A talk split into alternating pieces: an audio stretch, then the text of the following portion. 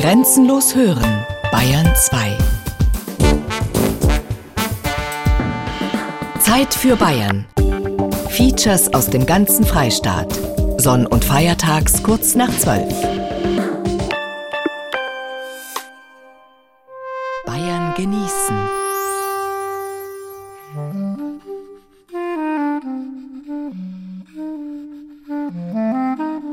Geist. Bayern genießen im Dezember mit Gerald Huber.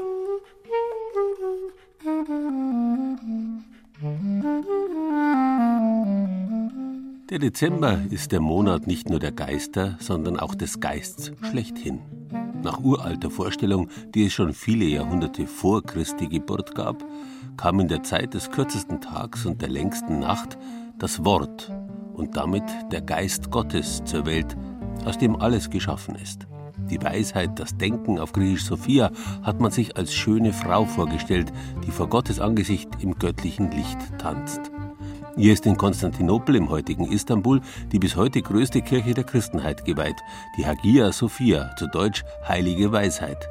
Denn die christliche Tradition hat die antiken Vorstellungen selbstverständlich ganz bereitwillig aufgenommen.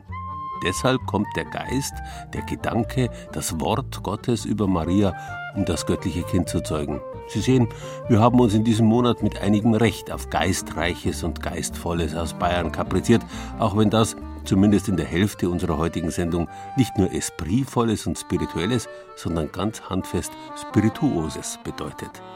Geschlossen. Das Freisinger Diözesanmuseum verströmt seinen Geist nach ganz Bayern. Geweizt Gespenstergeschichten aus der bayerischen Geisterburg. Gebraut fränkischer Whisky. Gebrannt der Kahlgrund und was sonst noch alles brennt in Unterfranken. Geerbt die 90-jährige Laugnerwasser-Tradition. Geplaudert die Kunst des geistreichen Tischgesprächs. Das alles und mehr in der kommenden Stunde Bayern genießen.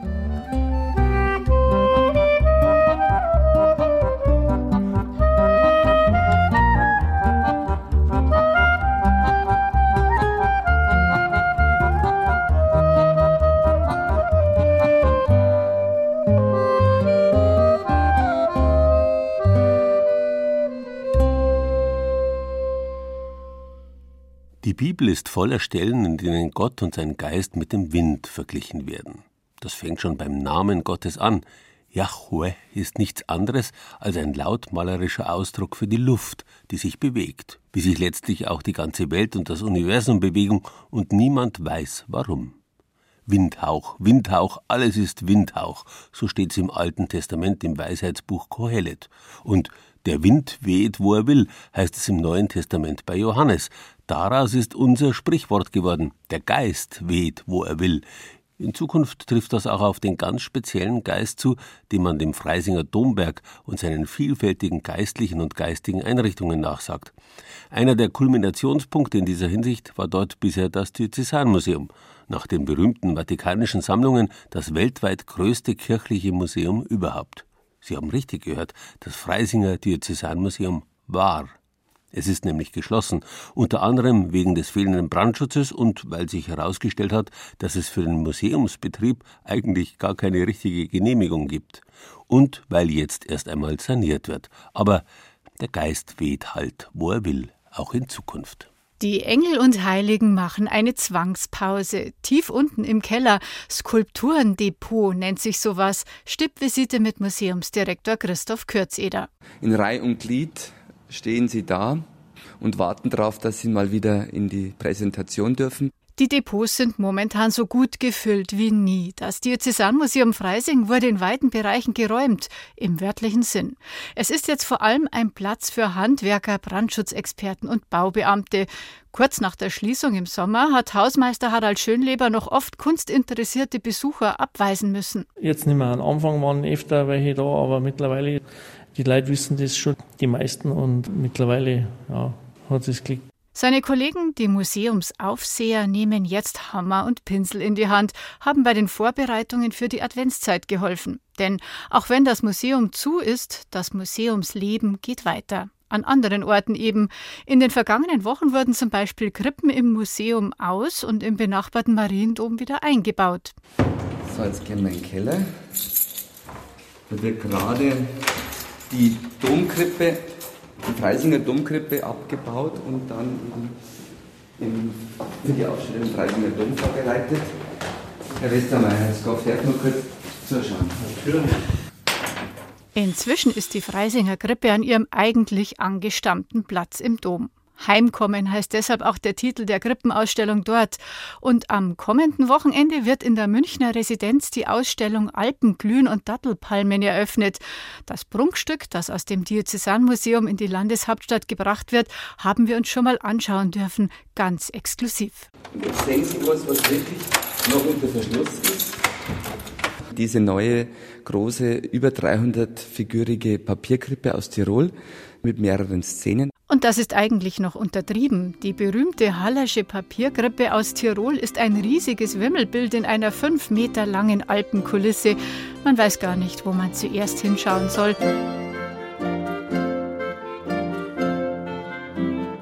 Bethlehem, das lag für die Malerfamilie Haller ganz einfach in Tirol und das sieht man den Figuren an. Eine Magd, die wunderbar in der Tiroler Tracht die, die Kuh melkt, dann die Gänsemarkt. Oder ein, ein Jäger haben wir auch, der hier auf der Pirsch unterwegs ist und einen sehr entspannten Hirschen antrifft. Und es sieht auch nicht so aus, als würde ihn auf den Leib rücken, denn in dieser heiligen Nacht wird der Jäger diesen Hirschen nicht erlegen. Also hier doch ein kleines Welttheater, was sich hier entfaltet. Wir haben dann aber auch eine Exotik in den Tiroler Alpen, die ja schon erstaunlich ist. Der kleine der auf dem Kamel sitzt mit seinem Schirm und sich vor der Sonne schützt. Der schwarze König, der hier mit dem Fernglas auch den Stern von Bethlehem beobachtet. 300 kleine Kunstwerke, angefertigt aus Pappe, Spielkarten, Rechnungsbüchern und Zeitungsausschnitten. Die Hallers sind auch beim Material erfinderisch gewesen. Das Diözesanmuseum geht also auf Reisen. Selbst in Graz werden Krippen gezeigt. Keine Spur von Schockstarre auf dem Freisinger Domberg nach dem Schrecken über die völlig unvorhergesehene Schließung des Museums. Der kann sich gar nicht so festsetzen, denn man muss ja sofort nach vorne schauen und weiterdenken. Es sind so viele Aufgaben, also da ist keine Zeit, sich in irgendeiner Weise die Wunden zu lecken. Das geht gar nicht. Das hatten Direktor Christoph Kürzeder und sein Team schon gleich nach der Schließung so gehalten. Damals sollte eigentlich gerade eine große Ausstellung von 15 Künstlern aus Freising und Umgebung gezeigt werden. Alles war soweit fertig und weil die Besucher dann nicht mehr rein durften, wurden die Bilder eben nach draußen gebracht, virtuell zumindest. Auf einer 20 Quadratmeter großen Leinwand wurde ein Film über die Bilder gezeigt. Die Zuschauer standen einfach auf der Terrasse hinter dem Museum, einem idyllischen Platz unter hohen Bäumen und mit einem weiten Blick über die Freisinger Altstadt. Wunderbarer Platz irgendwie, den ich bisher gar nicht kannte. Sie werden lachen, den kennen die wenigsten auch. Das waren bei der Öffnung Freisinger und die waren erstaunt von dem Blick hier in die Stadt, nach Weinstefan und was spektakuläres wirklich auch in den Süden. Ja, hat sich schon gelohnt, allein deswegen. Sowas mag ich. Freilich die schönste Terrasse und das prächtigste Ausweichquartier können die eigenen 5000 Quadratmeter Ausstellungsfläche nicht wirklich ersetzen. Das weltweit größte kirchliche Museum lässt sich nicht einfach verlagern. Insgesamt verfügt es über 16.000 Objekte, vom winzigen Amulett bis zum riesigen Gemälde. Wie lange es dauern wird, bis das Gebäude komplett saniert ist, bis der seit fast 40 Jahren laufende Museumsbetrieb nachträglich auch offiziell genehmigt wird und die Mängel beim Brandschutz beseitigt sind, das kann derzeit niemand sagen.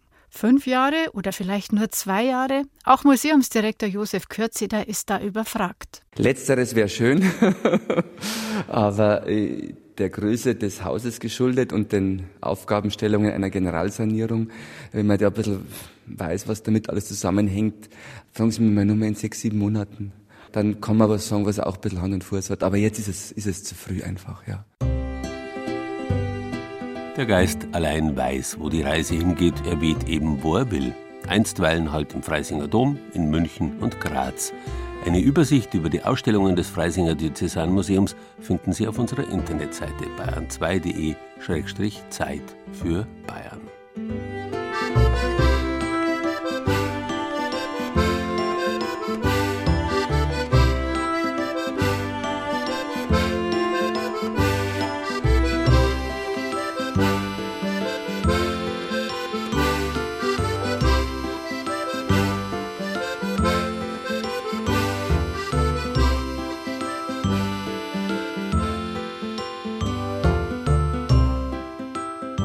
Was nutzt ein schöner Körper, wenn in ihm nicht auch ein schöner Geist wohnt? hat der griechische Dramatiker Euripides einmal formuliert. Umgekehrt kann man natürlich sagen, dass auch der schönste und beste Geist auf eine gute und funktionsfähige Hülle, einen Körper angewiesen ist, ohne zur Wirkungslosigkeit verdammt zu sein, worunter man sich gern so viel wie die Hölle oder zumindest das Fegfeuer vorstellen darf. Weil zuschauen zu müssen, ohne was tun zu können, das ist wirklich eine schlimme Verdammnis. Zu Recht trifft die jene Sünder, die sich eines in Bayern ganz absonderlich schweren Krimens schuldig gemacht haben, die Bierpanscher. Sämtliche Bierpanscher müssen nach ihrem Tod übrigens auf die Burg Stockenfels im Oberpfälzer Landkreis Schwandorf. Dort kann man sie jammern und stöhnen, schreien und weinen hören, dass es eine Art hat. Einsam und verlassen steht die Burg hoch über dem Regental mitten im Wald. Franz Josef Voburger führt mich zur Stockenfels, um die sich zahllose Geschichten ranken. Sie wirkt unheimlich und wie im Sommer zum Beispiel kann man es erst im letzten Augenblick sehen, wenn man direkt vor der Burg steht. Und wenn es Nacht wird, dann wird sie gerne gemieden. Franz Josef Voburger hat schon ein Buch über die Burg geschrieben und er hat die Schlüssel zu dem geheimnisvollen Gemäuer. Der Burgfried steht noch. Auch ein tiefer Blick in den soeben restaurierten Brunnen ist möglich. Durch ein weiteres Tor öffnet Franz Josef Voburger den Weg in den einst herrschaftlichen Bereich. Da wo ich jetzt aufsperre, das ist der Palast. Da hat nur die Herrschaft gewohnt. Aber auch die Burgkapelle war hier. Im Sommer haben wir da einen besonderen Gast, einen Wanderfalken. Heuer hat er mir zum Dank zwei Federn da lassen. Aber nicht nur die Wanderfalken lieben die Stockenfels.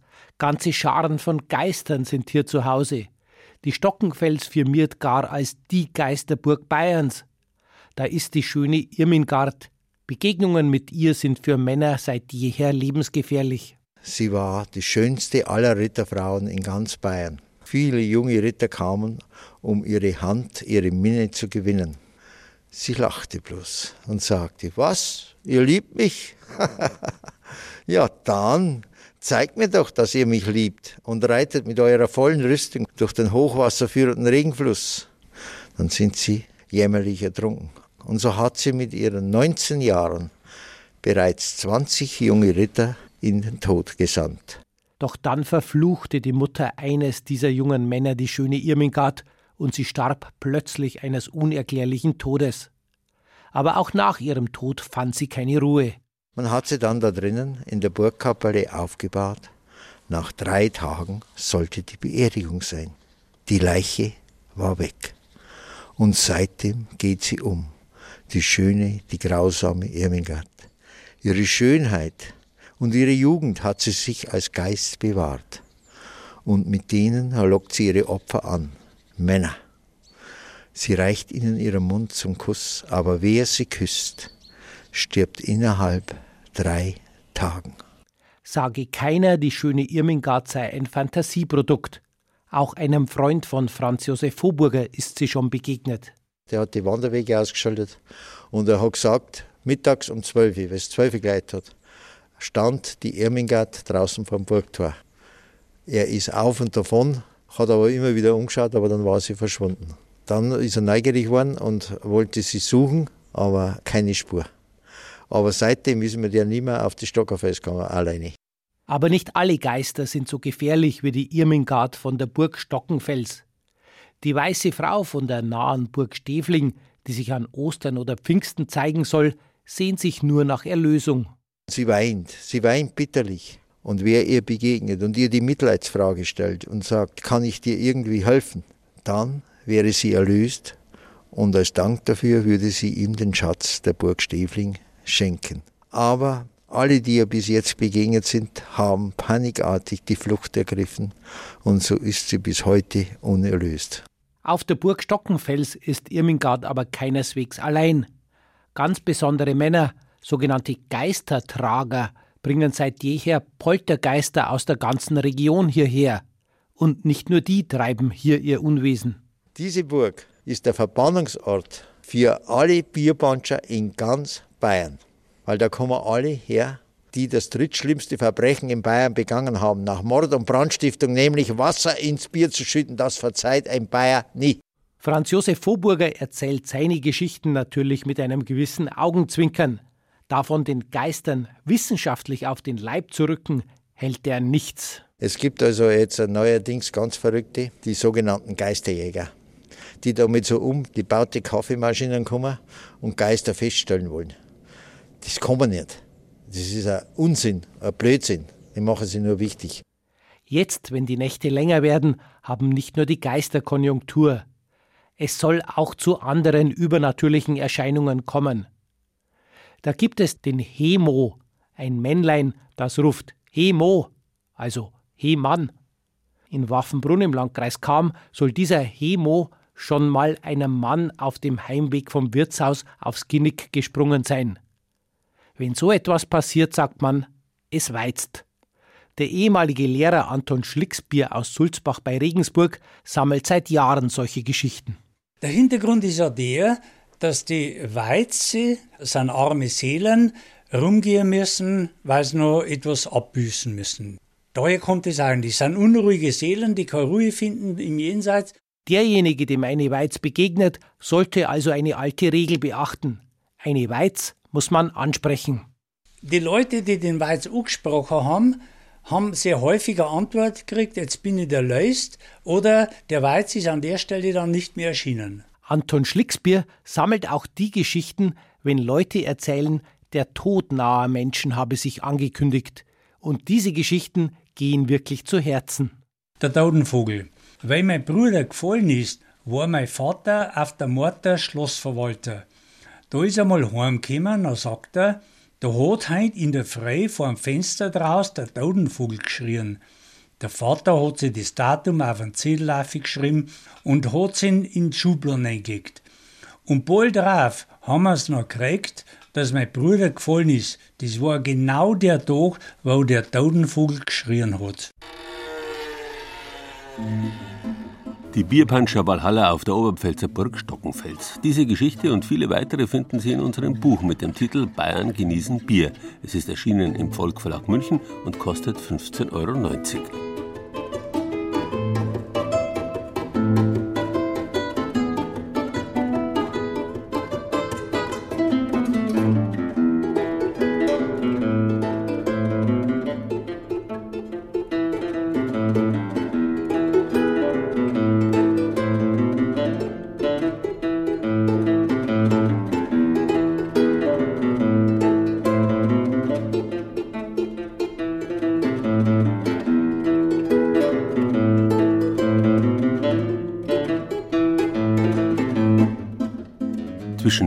Und Wasser besteht eine besondere Beziehung. Beide Elemente haben Anteil am Geist, denn der Geist Gottes schwebt über den Wassern, wie es in der Genesis heißt. Von Erde und Feuer, den anderen beiden Elementen, ist ganz am Anfang noch keine Rede. Da der luftige Geist so schwer zu fassen ist, hält man sich als anständiger Erdenbewohner zunächst an das Wasser. So wie die Luft das überirdische Element ist, so ist das Wasser das unterirdische, die Grundlage dieser Welt. Im Wasser sammelt sich der Geist. Was der Kirche das spirituelle Weihwasser ist, ist, mit Verlaub, denn beides gehört in Bayern zusammen, dem Wirtshaus das spirituosige Kirschwasser, der Kirschgeist, der Geist der Kirsche eben. Genauso sammelt sich selbstverständlich im Weinbrand der Geist des Weines. Und es ist kein Zufall, dass Kartoffelschnaps auf Russisch Wodka heißt, zu Deutsch Wässerchen. Und auch der Whisky geht zurück auf das schottisch-gälische Wort Whiskebetha, was nichts anderes heißt als Wasser des Lebens. Vor diesem Hintergrund ist es schade, dass wir in Bayern das Whiskybrennen nicht erfunden haben, weil es halt so schön in unser Bierland passen tät. Besonders gut passt selbstverständlich nach Oberfranken, die bayerische Bierregion schlechthin. Im Gastraum das Ruderhaus des Feuerschiffs Elbe 3. An den Wänden Bullaugen, Rettungsringe, dicke Segeltaue, eine barbusige Galionsfigur lockt am schiffsförmigen Tresen. Eine Kellerseemannskneipe wie gemalt, die blaue Maus. In der Luft aber liegt kein Geruch von Salzwasser und Tang, denn die blaue Maus steht in Bayern, genauer in Franken, in Neuses bei Eggolsheim, das liegt gleich bei Forchheim. Gebaut hat die blaue Maus Robert Fleischmann. Ich bin gebürtiger Egolsheimer. Und dann war ich bei der Marine gewesen, habe Bundeswehrzeit verbracht bei der Marine.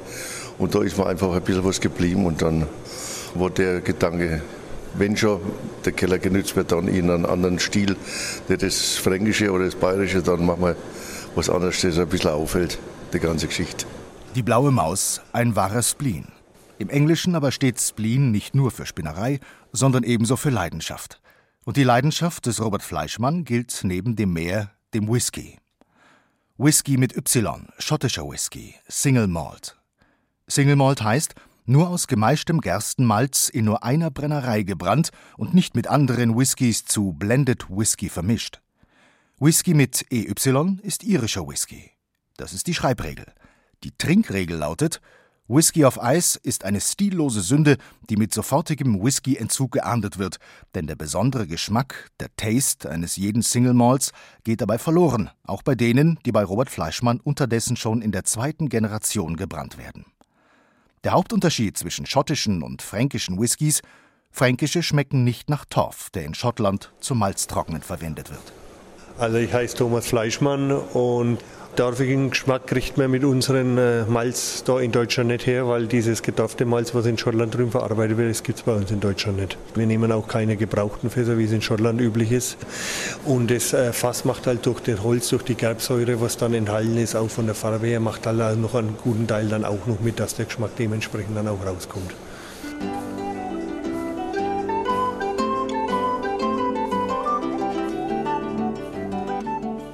Die Whiskys der Blauen Maus lagern in ehrlichen Fässern, eigens hergestellte, ungebrauchte Fässer, die ihm der Kreitenbüttner in einem Nachbardorf böttchert und die fränkischen Whiskys aus Neuses unverwechselbar machen.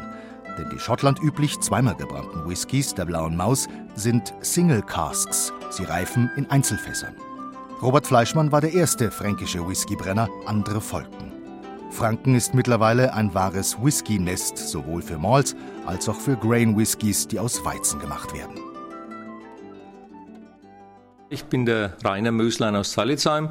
Wir haben ein Weingut und ich habe mir schon immer gesagt, äh, bei uns wächst so ein wohlriechendes Getreide. Man müsste eigentlich mehr draus machen und äh, haben ein Holzfass gehabt, das wir zuvor mit Rotwein gefüllt haben, ein Barrikfass. Und da haben wir dann einfach mal diesen Weizen- und Malzbrand reingelegt und das haben wir dann auch vergessen, das war vielleicht unser Glück. Und nach fünf Jahren haben wir das wiederentdeckt und haben probiert. Da hat jeder gesagt, Mensch, ey, das ist ja fränkischer Whisky, das ist ja super. Und es war für mich natürlich ein Signal, fränkischen Whisky sich darauf zu spezialisieren. Von Hallandorf bis Staffelstein, von Pretzfeld bis Rentweinsdorf, von Stadelhofen bis Zeilitzheim. Für einen guten Whisky sind erstens der Zeitpunkt entscheidend, beim Brand den Vor- und Nachlauf vom eigentlichen Whisky, dem Mittellauf, dem Herz zu trennen. Zweitens das frische Quellwasser, mit dem der gut 80-prozentige Mittellauf auf Trinkstärke zwischen 40 und 48 Prozent gebracht wird. Drittens die geeigneten Fässer, deren Holz dem Whisky zusätzlich Geschmack und die Bernsteinfarbe gibt. Und vor allem viertens Zeit, um ihn zu lagern, bis die Gläser zum schottischen Trinkspruch Slauncher erhoben werden können. Anders als in Neuses aber setzt Rainer Möslein im unterfränkischen Zeilezheim auf gebrauchte Fässer. Nicht Wissenschaft allein, Geduld will bei dem Werke sein und natürlich dann die Erfahrung. Durch unser Weingut haben wir natürlich Fässer, wo wir zweimal mit Rotwein belegen. Wir haben einen Direktbezug von Ungarn, die sind sehr gut ausgetoastet, also ausgeröstet, bringen wunderbare Röstaromen. Aber wir spielen auch mit fränkischer Eiche, die diesen Whisky dann eine schöne Vanillenote gibt. Der ist also immer sehr mild, unser Whisky, und hat nach fünf Jahren meiner Meinung nach seine wirkliche Reife erreicht. Und für mich ist es wichtig, dass nicht nur die rauchigen Männer ihren Whisky trinken, sondern dass auch die Ehefrau, die Dame mal einen Schluck Whisky machen darf. Und da ist natürlich ein milder Whisky eigentlich besser als wie so rauchiger, scharfer. Bayern, Franken und Whisky passen zueinander. Die Hügel und Berge der fränkischen Schweiz gleichen den Highlands, der fränkische Pressack dem schottischen Nationalgericht Haggis, gefüllter Schafsdarm. Und noch eine Gemeinsamkeit. Franken hat sein eigenes Schottenkaro-Muster, der sogenannte Tartan, mitsamt einer bernsteinfarbenen Linie, die den Whisky vertritt. Der fränkische Area Tartan ist der erste deutsche Tartan, der von der Royal Tartan Society genehmigt wurde. Eine Ehre, auf die angestoßen werden darf. Natürlich mit fränkischem Whisky, der in Neuses länger gelagert wird als in Zeilitzheim. Robert Fleischmann richtet sich nach der schottischen Faustregel, je länger er liegt, desto ausgereifter der Whisky. Mein längster gelagerter ist 30 Jahre alt. Normal sind es 8 Jahre, 10 Jahre. Das geht auch mitunter früher, dass die Fässer früher reif sind. Das muss man halt einmal dann äh, Probe ziehen und muss dann mal probieren.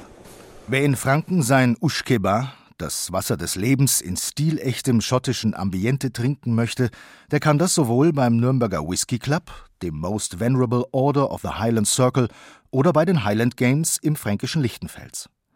Wem Gewichte tragen, Tauziehen oder Baumstämme schleudern allerdings zu anstrengend ist, der setze sich an einen der Schiffsschrauben getragenen Tische der Blauen Maus oder besser noch in das Ruderhaus der Elbe 3.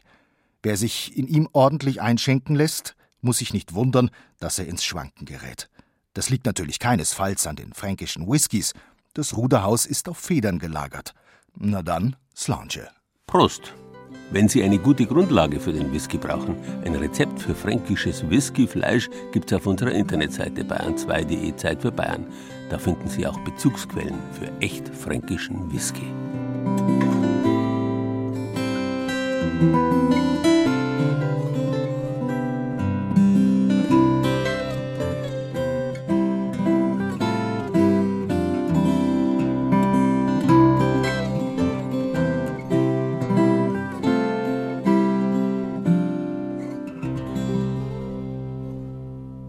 Der griechischen Mythologie wölbt sich der luftige Himmel über die Erde und befruchtet sie mit Hilfe des Wassers.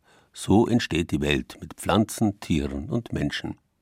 Aber noch fehlt das vierte Element, das Feuer.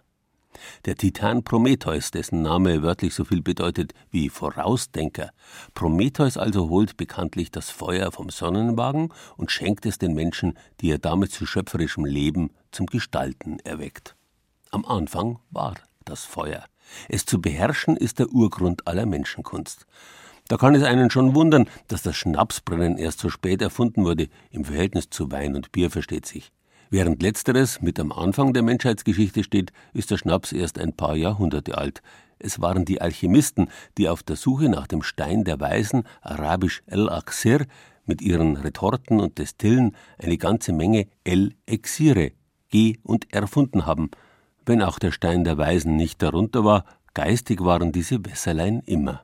Und bald zeigte sich überall, wo es die Rohstoffe dafür gab, auch die Freude an diesem besonderen geistigen Genuss.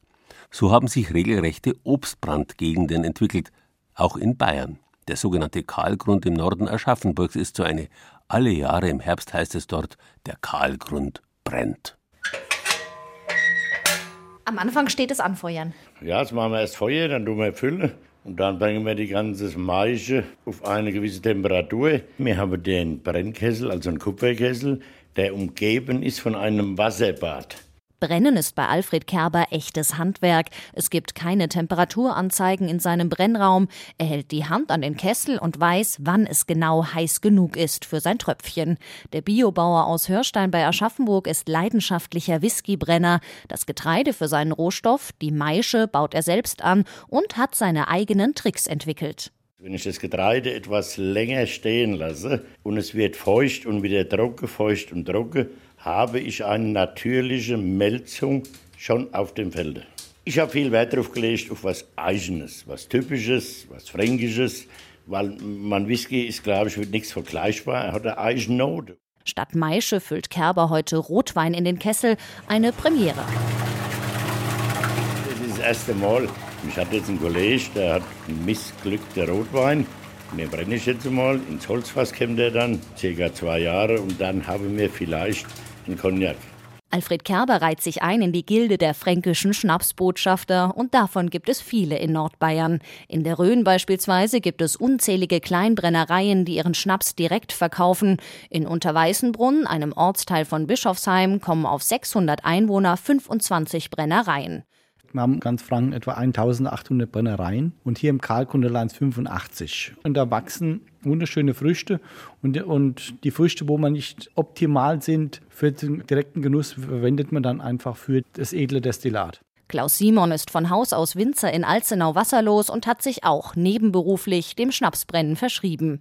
Vor allem in ländlichen Regionen wie dem Karlgrund an der hessischen Landesgrenze hat das Brennen Tradition und so mancher klassischer Bauernschnaps ist heutzutage im Feinkostregal zu finden. So ein klassischer äh, Kalkgrüner Schnaps war ein Quetscher oder ein Appel, dann auch noch ein Mollebusch. Früher war das ein Bauernschnaps, in der Zwischenzeit ist es die Genussgeschichte, das kennt man ja vom Dresdner Schnaps.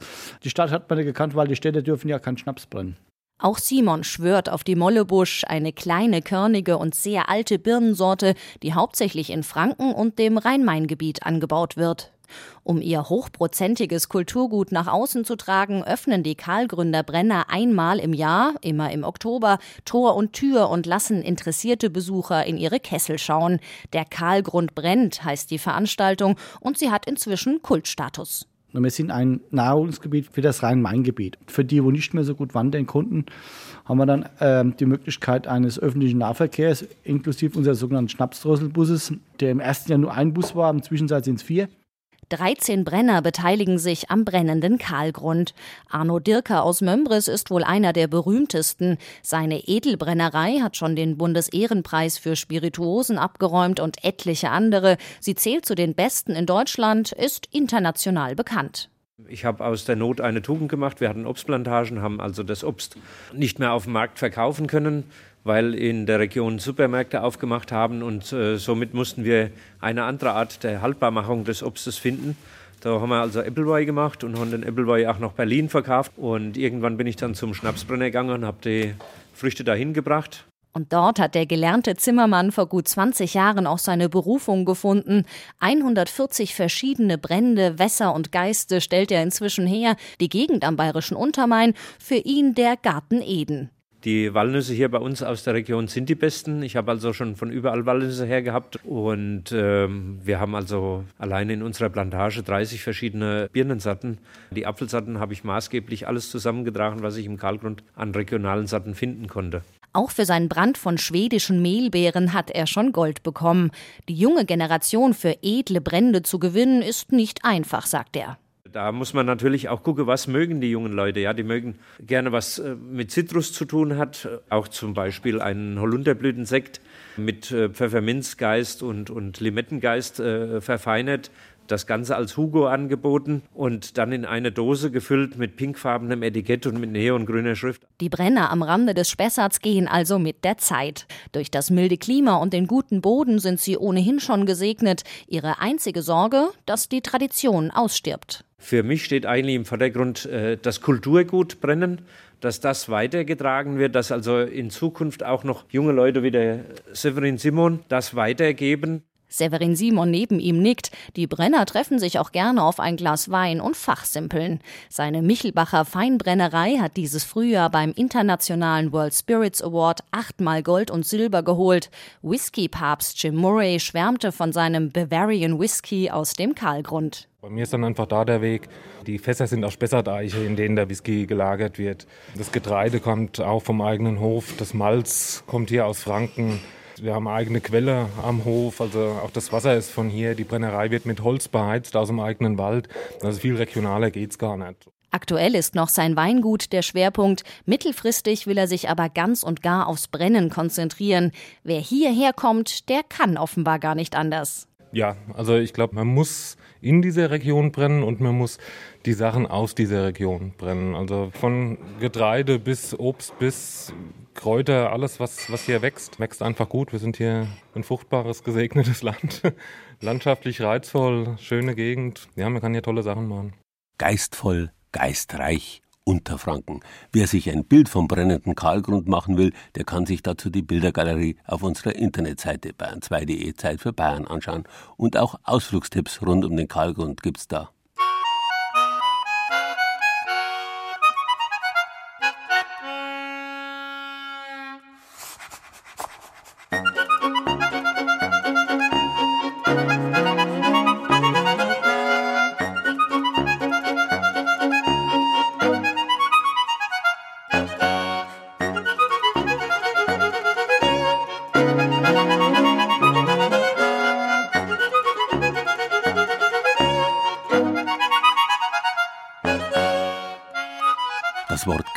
Hat eine ganz besonders interessante Geschichte. Es hängt mit dem Wort Gähnen zusammen. Das Gähnen bedeutet nämlich ursprünglich so viel wie Mund aufsperren. Und ein Geist macht, dass man den Mund aufsperrt. Der Geist als Gespenst verursacht einen offenen Mund vor Erschrecken und der Geist im Sinn von Verstand lässt den Mund vor Bewunderung offen stehen. Erst später ist zu diesen beiden der Geist als Getränk getreten, aber auch als solches lässt er manchen Mund offen stehen vor Erstaunen. Denn für das Schnapsbrennen ist der Mensch schon bereit, allerhand Erstaunliches auf sich zu nehmen oder zu unternehmen. Oder wie muss man es verstehen, dass in Laugna im schwäbischen Landkreis Dillingen an der Donau die Schnapsbrennerei des Dorfes in der örtlichen Bank untergebracht ist? Das Produkt, das dort gebrannt wird, das sogenannte Laugna-Wasser, ist weit und bekannt. Und selbstverständlich gibt's das auch in der Bank zu kaufen womit diese Bankfiliale vermutlich diejenige in Bayern ist, die ihren Kunden mit Abstand die höchsten Prozente anbietet, wenn es auch keine Zinsen sind. Ja, freilich habe ich schon probiert. ja, gut eigentlich. Fruchtig, stark, gut. Eine Rarität. Raiffeisenbank gibt es, ja. Ja, das gibt nicht in jeder Bank einen Schnaps. Nein, das gibt es nicht. Das gibt es bloß in Laugner. Tatsächlich kann man das Laugnerwasser am Schalter in der Raiffeisenbank in Laugner kaufen. Das Laugnerwasser ist ein hochprozentiger Schnaps, a klarer, wie man so schön sagt. Wie aber kommt der nun in die Bank? Das weiß Bürgermeister Georg Kais. 1923 wurde hier die Obstverwertungsgenossenschaft in Laugner gegründet und die haben hier die Brennrechte erworben. Und wie es dann halt immer so war, in schlechten Zeiten, wissen Sie, ist hier gebrannt worden. Wissen Sie, Bauern haben nicht viel Arbeit gehabt oder sonst irgendwo. Dann haben sie halt ein Stückchen Brot rein da und dann hat man halt einen Brennmeister gehabt, der wo das nicht so genau genommen hat. Und dann ist halt im Endeffekt dann mal ausgegangen. Dann also hat es Schwierigkeiten mit der Abrechnung gegeben. Schulden haben sich angehäuft.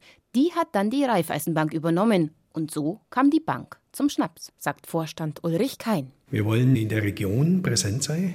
Und für Laugner ist der Schnaps ein Stück weit Selbstverständnis, weil sie es ja praktisch aus dem letzten Jahrhundert mit rübergeredet haben. Und das ist der Grund, warum wir uns damals gesagt haben, okay, dann übernehmen wir das. Deshalb gibt es in der VR-Bank in Laugner also noch hohe Prozente, auch wenn nur beim Laugnerwasser, das in 0,75 und 0,35 Liter Flaschen abgefüllt wird. Ja, die stehen da in der Bank und zwar ganz bewusst, weil auch unsere Bürger in der Bank die Flasche stehen sehr wollen. Für einen Fremden, der jetzt dann reinkommt und sieht am Schalter die Schnapsflasche stehen, ist das zunächst etwas ungewohnt, aber das wird ihm dann von den Mitarbeitern erklärt. Also das ist kein Problem. Und wenn er dann probieren darf, nimmt er meistens einen mit. Früher haben sich die Bankangestellten übrigens auch am Entstehungsprozess aktiv beteiligt. Ja, vor einigen Jahren noch haben sogar die Chefs diese Arbeit zur Chefsache erklärt, erzählt Bankvorstand Ulrich Kein. Zwei, drei Mal in der Bank im Herbst oder im Winter dann hat man dann ein bisschen einen eigenartigen Geruch, wenn man reinkommt. Ich glaube, da haben die nämlich oben im ersten Stock haben die nämlich das Wasser an den Schnaps gemischt. Der Schnaps wird verschnitten. Sprich mit entmineralisiertem Wasser vermischt, bis er die gewünschte Stärke hat. Bis es aber so weit ist, hat Schnapsbrenner Alois Dippler schon viele, viele Stunden Arbeit investiert. Früher noch im Keller des Rathauses untergebracht, befindet sich sein Reich, die Schnapsbrennerei, nun im neuen Bürgerhaus, das die Bürger aus Laugna in vielen, vielen tausend Stunden ehrenamtlicher Arbeit gebaut haben. Hierher bringen die Bürger aus Laugna und Umgebung im Herbst ihre Äpfel und Birnen. Die bringen das dann im Sack, das wird dann oben verwogen. Nach Kilogramm wird das abgerechnet. Die Bank rechnet das dann ab immer. Je nach Saison meistens 8 Euro, sowas werden pro 100 Kilo für das Mostobst bezahlt. Erstmal schaut Alois Dippler die Äpfel ganz genau an. Er nimmt nämlich nur die besten und die mit richtig viel Zuckergehalt. Denn sonst. Ja, da gibt es natürlich auch dann die Qualität beim Brenner. Die Ausbeute ist weniger, der Saft ist schon weniger und der Alkohol ist halt dann noch weniger. Darum fangen wir immer erst so Mitte September an mit meinem Maischen. Weil vorher, das ist alles noch mangelhafte Ware, sage ich mal. Das muss ja orientieren dann, wenn man brennt. Die Äpfel werden dann zerkleinert, zu einer Maische verarbeitet und die kommt dann in eines der großen weißen Plastikfässer in der Schnapsbrennerei. Etwa 150 Liter Maische passen in ein Fass rein. Und dann heißt's warten. Acht bis zehn Wochen später, etwa um Heilig Drei König rum, fängt Alois Dippler dann mit dem Brennen an. Bis dahin gärt die Maische vor sich hin, Selbstverständlich ohne Zuckerzusatz. Wir wollen ja ein Naturprodukt und nichts Gebanschtes. Oder? Die gegorene Maische kommt dann in einen großen Kessel. Im Wasserbad wird sie gleichmäßig erwärmt. Ein Rührwerk sorgt dafür, dass nichts anbrennt. Der Kessel ist fest verschlossen, so entstehen Druck und Dampf. Der Dampf wird immer feiner. Und je feiner oben ist, setzt sich dann oben ab. Das ist ja dann der Alkohol. Der steigt natürlich ganz oben. Und dann läuft er da wieder rüber und wird abgekühlt. Da kommt es dann unten raus. Die ersten eineinhalb Liter allerdings werden weggegossen. Dann erst kommt der gute Schnaps, sagt Alois Dippler. Und der läuft alles über die Messuhr. Also es geht kein Tropfen verloren, wir können auch gar nichts wegmachen. Da sind ja zig Plomben. Da ist keine Stelle, wo man Hahn aufmachen kann, ohne dass man Plombe verletzen dann. Jedes Jahr wird die Messuhr vom Hauptzollamt in Augsburg auf ihre Dichtigkeit überprüft. Außerdem kommen noch zwei Mitarbeiter vom Hauptzollamt in Offenbach, um die Messuhr zu eichen. Das dauert den ganzen Tag, während wir brennen. Und dann messen die da viermal oder fünfmal, dass der Jahr, die, die Uhr ganz genau stimmt. Dann wird dieser klare Geist in Kanister gefüllt, zum Abkühlen und letztendlich mit Wasser gemischt bis zum gewünschten Alkoholgehalt von heute 50 Prozent. Früher, erinnert sich Bürgermeister Georg Kais, ging es da noch nicht ganz so genau. Da haben wir also Reifeisensitzung gehabt und dann hat der damalige Geschäftsführer Peindl gesagt, also man hat jetzt neu gebrannt und man hat jetzt mal ein paar Flaschen abgefüllt, wir sollen das mal versuchen. Und dann haben wir den Schnaps versucht und dann sage ich, also den Schnaps kann ich nicht trinken. Sage ich, lasst den nochmal mal genau kontrollieren. Dann haben sie ihn kontrolliert, dann hat er 62 Prozent gehabt. Ganz so hochprozentig ist das Laugner Wasser heute nicht mehr, wenn Alois Dippler es in Flaschen füllt. Das macht er inzwischen nämlich höchstpersönlich. Er klebt auch die Etiketten mit den rotbackigen Apfel und der gelb leuchtenden Birne drauf auf die Flaschen. Und so ist es auch an ihm, eine Flasche zu öffnen und eine kleine Kostprobe vom Laugnerwasser ins Schnapsgläsle zu gießen. Und Prost! Eine kleine Bilderstrecke über das Laugner Wasser aus der Raiffeisenbank Laugner finden Sie auf unserer Internetseite bayern2.de Zeit für Bayern. Vielleicht kriegen Sie ja Appetit auf einen kleinen Ausflug an die Donau.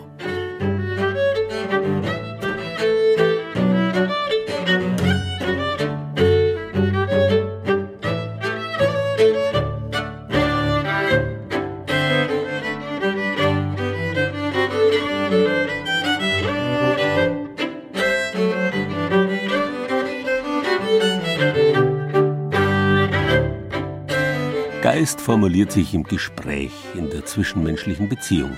Genauso definiert sich der Heilige Geist als die Beziehung zwischen dem ewigen Vater und seinem ewigen Wort, dessen Ankunft im menschlichen Fleisch wir im Advent erwarten. Wo zwei oder drei in meinem Namen beisammen sind, bin ich unter ihnen. Im guten Gespräch, in der Gemeinsamkeit also, kann man den göttlichen Funken erhaschen. Deswegen war die geistige Beschäftigung bei Tisch, wenn alle zusammenkamen, schon bei den Mönchsorden von Anfang an höchst bedeutend. Werktags überließ man nichts dem Zufall, da gibt es bis heute oft eine Tischlesung, der alle schweigend zuhören und über die man bei der anschließenden Rekreation sprechen kann. Am Sonntag allerdings ist das Gespräch schon bei Tisch freigegeben. Vor diesem Hintergrund versteht es sich von selbst, dass man auch anderswo an ein gutes Gespräch schon immer hohe Maßstäbe angelegt hat. Man soll sich höflich, froh, gut aufgelegt und gesprächig an den Tisch setzen. Schlechte Nachrichten soll man nicht erzählen, um den anderen nicht den Appetit zu verderben. Heißt es in einem Binnenbuch aus dem 12. Jahrhundert.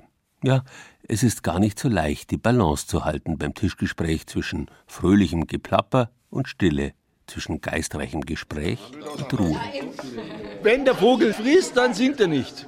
Ja, meine Oma hat das auch gesagt. Jetzt ist er Ruhe zu vergessen. So war das eben am Familientisch. Die beiden älteren Damen, die durch die Münchner Fußgängerzone spazieren, können sich auch noch sehr gut daran erinnern, wie es früher war. Also ich habe nicht drin dürfen daheim. Wir waren sieben Kinder und dann war das fürchterlich gewesen. Also mein Mann, da war das ganz schlimm bei denen daheim. Da war der Vater, der war da ganz ding, der hat gesagt, geredet wird nicht unterm Essen. Gesprochen hat in den Familien der Vater, vielleicht die Mutter. Die Kinder hatten den Mund zu halten, zumindest bis das Essen vorüber war. Nachher. Und dann ist halt debattiert worden und geratscht worden. Heute geht es am Familientisch, sofern man sich zum Essen noch trifft, etwas lockerer zu. Wir haben das zu Hause immer gemacht. Also abends zum Abendbrot hat man über den ganzen Tag geredet. Das ist wichtig. Ich glaube, manchmal schon auch einen reflektierteren Blick auf Dinge, weil wir immer sagen durften, was wir auch denken. Also ja, wer am Esstisch mitreden darf, der entwickelt seine sprachlichen und intellektuellen Fähigkeiten. Auch wenn keine hochphilosophischen Gespräche geführt werden. Das Zusammensein bei Tisch ist ein wichtiger Bestandteil des Familienlebens. Es gibt Kindern Halt. Leider fällt es heute oft der Hektik, dem Beruf, dem Sport oder sonstigen Aktivitäten zum Opfer. Aber viele Eltern legen immer noch oder wieder Wert auf eine gemeinsame Mahlzeit am Tag. Ja, das finde ich schon ganz wichtig, weil man sich da halt in einer entspannten Atmosphäre zusammenfindet. Und äh, ich will ja von meinen Familienangehörigen auch wissen, was ihnen wichtig ist, was sie bewegt, oder was sie bedrückt eventuell oder was sie für Wünsche haben. Auch Sachen, die vielleicht nicht so angenehm sind, äh, dann auch bespricht. Ja, da, da redet man über alles Mögliche, das ist klar. Wenn, ich meine, wir sind jetzt nur zusammen, also wenn wir irgendwas feiern oder dann essen wir alle miteinander. Aber jetzt sind wir ja alle zwei allein. Also da. Das ist eigentlich auch das Schlimmste, wenn man Witwe ist, allein am Tisch zu essen. Alleine am Tisch zu sitzen ist nicht gut. Das hat schon Immanuel Kant festgestellt. Von ihm ist die Bemerkung überliefert, es ist für einen Philosophen ungesund, alleine zu essen. Wie recht er doch hat, der Aufklärer Kant. Er war ein sehr gastlicher Mensch und setzte sich nie alleine zu Tisch. Und wenn es kurz vor Mittag war, er lud sich immer Gäste ein. Die Form des Wohlbefindens, die am besten mit dem Menschen im Einklang zu stehen scheint, ist ein gutes Essen in guter und möglichst abwechslungsreicher Gesellschaft. Schreibt der Philosoph, der seinen Gästen auch viel geistige Nahrung zu bieten hatte und die hohe Kunst der Konversation pflegte. Die beherrschte auch der geheime Rat Johann Wolfgang von Goethe. Wenn er zu Mittagessen und Tischgesprächen lud, kamen alle. Die Tradition des geistreichen Tischgesprächs wurde auch in den literarischen Salons des 18. und 19. Jahrhunderts gepflegt. Vorbild für einen Münchner Salon, zu dem der Hausherr seine Gäste mit Eigenkompositionen am Klavier begrüßt. Ja, ich gebe einen Vierjahreszeitensalon alle drei Monate, also Frühling, Sommer, Herbst und Winter. Albrecht von Weg, Musiker, Künstler, Lebemann, knüpft an die alte Tradition gerne an. Also bei meinen Salons wähle ich die Gäste selbstverständlich ein bisschen nach Witz aus. Ich mag gern gebildete Leute, geistreiche Menschen und ich versuche sie miteinander zu kombinieren. Ich versuche Menschen zueinander zu führen. Bei meinen Salons ist die Prämisse, jeder, der was kann, soll, darf, muss aber nicht was vorführen. Als Mann von Welt, der die Etikette nicht nur kennt, sondern auch unterrichtet, weiß er natürlich, welche Themen absolut tabu sind. Man wird auf keinen Fall schlüpfrige Themen ansprechen und auch schon gar nicht über Krankheiten. Krankheiten ist absolutes Tabu. Religion würde ich vermeiden. Man vermeidet alle Themen, wo man genau weiß, jetzt könnte es schwierig werden. Man versucht ein Kompliment zu machen. Das finde ich ganz wichtig, dass man jemandem etwas Nettes sagt. Und wenn man ihn unsympathisch findet und man merkt genau, mit dem werde ich nicht warm, aber ich muss den den ganzen Abend mit dem verbringen. Das sind ja Situationen, die passieren. Dann hat man seine Waffen in der Tasche, nämlich Themen. Haben Sie schon gehört und waren Sie schon, äh, und jetzt gibt es ja die unwahrscheinlich wunderbare Ausstellung im, man erzählt und dann wartet man, was der andere sagt. Und wenn da nichts kommt, dann muss man nachschießen. Man muss also nach jedem dritten Satz vielleicht auch mal innehalten und sagen, was könnte mir der andere darauf erwidern? Und nur so kommt eine gute Konversation zustande. Und dann wird der Abend auch nett für jeden. Wer sich daran hält und den gepflegten Smalltalk beherrscht, hat auch im Berufs- und Geschäftsleben Erfolg. Wenn der Chef zum Essen lädt oder Geschäftskunden ausgeführt werden müssen, dann sollte man gewappnet sein und sich gut vorbereiten. Das hat Goethe schon seiner Frau Christiane empfohlen, sagt Hermann Kühnet, Lehrer für Benimm und Smalltalk. Die hat ihrem Johann Wolfgang mal geschrieben, dass sie Probleme hat, am Hof ins Gespräch zu kommen. Er hat ihr darauf geantwortet, den Schriftverkehr gibt es übrigens, den kann man nachlesen, dass er sich auf die Gespräche besser vorbereiten muss. Danach ist wieder der Brief zurückgegangen, seitdem ich mich besser vorbereite, fühle ich mich bei Gesprächen am Hof wohler. Also Smalltalk ist selten göttlich eingegeben. Du musst dir schon überlegen, wer sitzt bei mir, was hat er für Interessen, was, welche Fragen kann ich stellen, damit das Gespräch weitergeht. Gute Vorbereitung ist bei Smalltalk einfach super. Wer mitreden will, sollte also ein paar gute Geschichten auf Lager haben oder die Kunst des richtigen Fragens beherrschen. Zur Not darf aber auch mal das Wetter herhalten. Also Wetter war zeitlang total out bei Smalltalk, ist es heute nicht mehr. Heute sagt man, Wetter ist gut geeignet zum Einstieg und zur Überleitung, also als kurzes Thema.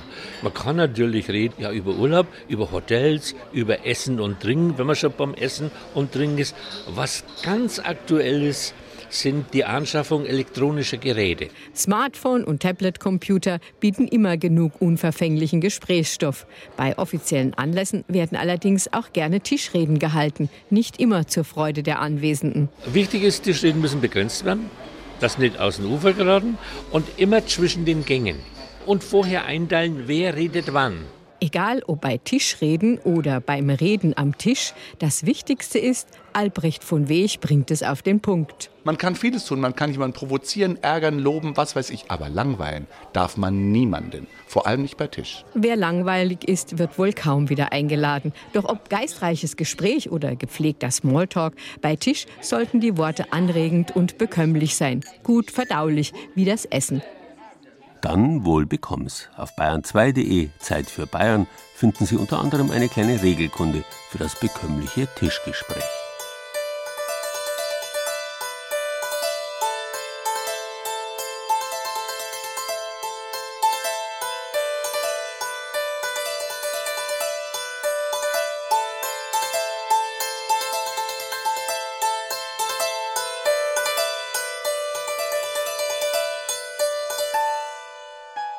So will, ist unser ganzes Bayern genießen am Sonntagmittag nichts anderes als ein radiophones Tischgespräch, das angenehm und geistreich unterhalten soll.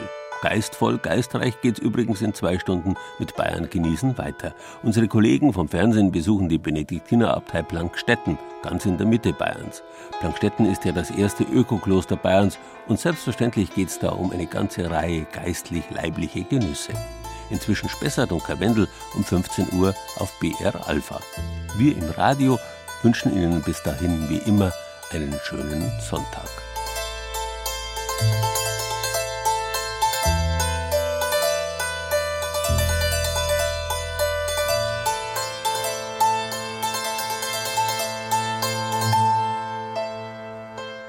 Geist das war Bayern genießen im Dezember mit Gerald Huber und Beiträgen aus unseren sechs Regionalstudios. Birgit Grundner aus der Redaktion Oberbayern besuchte das geschlossene Diözesanmuseum auf dem Freisinger Domberg. Den Gespenstergeschichten und Sagen der Oberpfälzer Burg Stockenfels ist Thomas Muckenthaler vom Regionalstudio Ostbayern in Regensburg nachgegangen. Die vielfältigen Facetten des fränkischen Whiskys hat uns Peter Braun vom Studio Franken vorgeführt. Katrin Küx vom Studio Mainfranken führte uns in den brennenden Kahlgrund bei Aschaffenburg. Das Laugner Wasser, den Bürgerschnaps aus der Raiffeisenbank Laugner, ließ uns Judith Zacher aus unserer Schwabenredaktion probieren. Und der Beitrag über geistvolle Tischgespräche und andere möglichst geistreiche Plaudereien kam von Hannelore Fiskus aus München. Ton und Technik Brigitte Xenger, Musikauswahl Angela Breyer, Redaktion Gerald Huber. Música